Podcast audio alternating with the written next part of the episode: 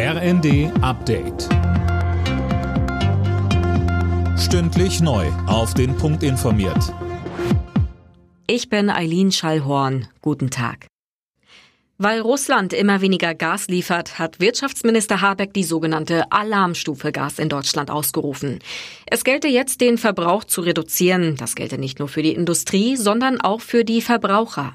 Bevor der Winter kommt, macht es Sinn, die Heizung noch einmal vernünftig einzustellen. Bis zu 15 Prozent beispielsweise an Heizkostenersparnis kann man machen, nur dadurch, dass die Heizungen vernünftig eingestellt sind. Und das wäre dann ja entsprechend die Energiemenge. Und das nehmen Sie jetzt mit 41 Millionen Haushalten multipliziert. Und dann sieht man, dass die kleinen, teilweise so banalen Schritte in der Summe dann doch einen großen Unterschied machen.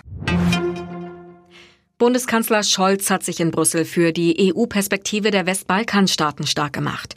Aktuell blockiert Bulgarien aber den Beitritt Albaniens und Nordmazedoniens und wegen der derzeitigen Regierungskrise in Bulgarien ist nicht zu erwarten, dass sich das schnell ändert.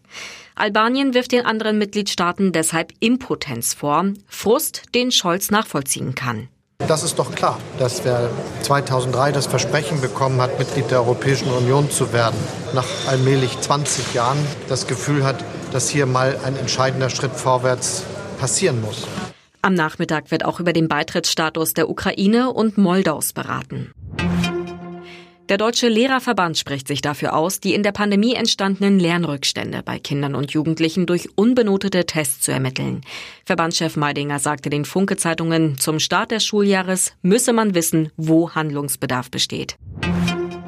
In Berlin starten heute die Finals. Vier Tage lang werden die deutschen Meisterschaften in 15 Sportarten ausgetragen. Unter anderem im Schwimmen, Geräteturnen, Fechten, Rudern und in der Leichtathletik. Insgesamt sind 2200 Athleten am Start. Die Wettkämpfe werden quer durch die Hauptstadt verteilt ausgetragen. Alle Nachrichten auf rnd.de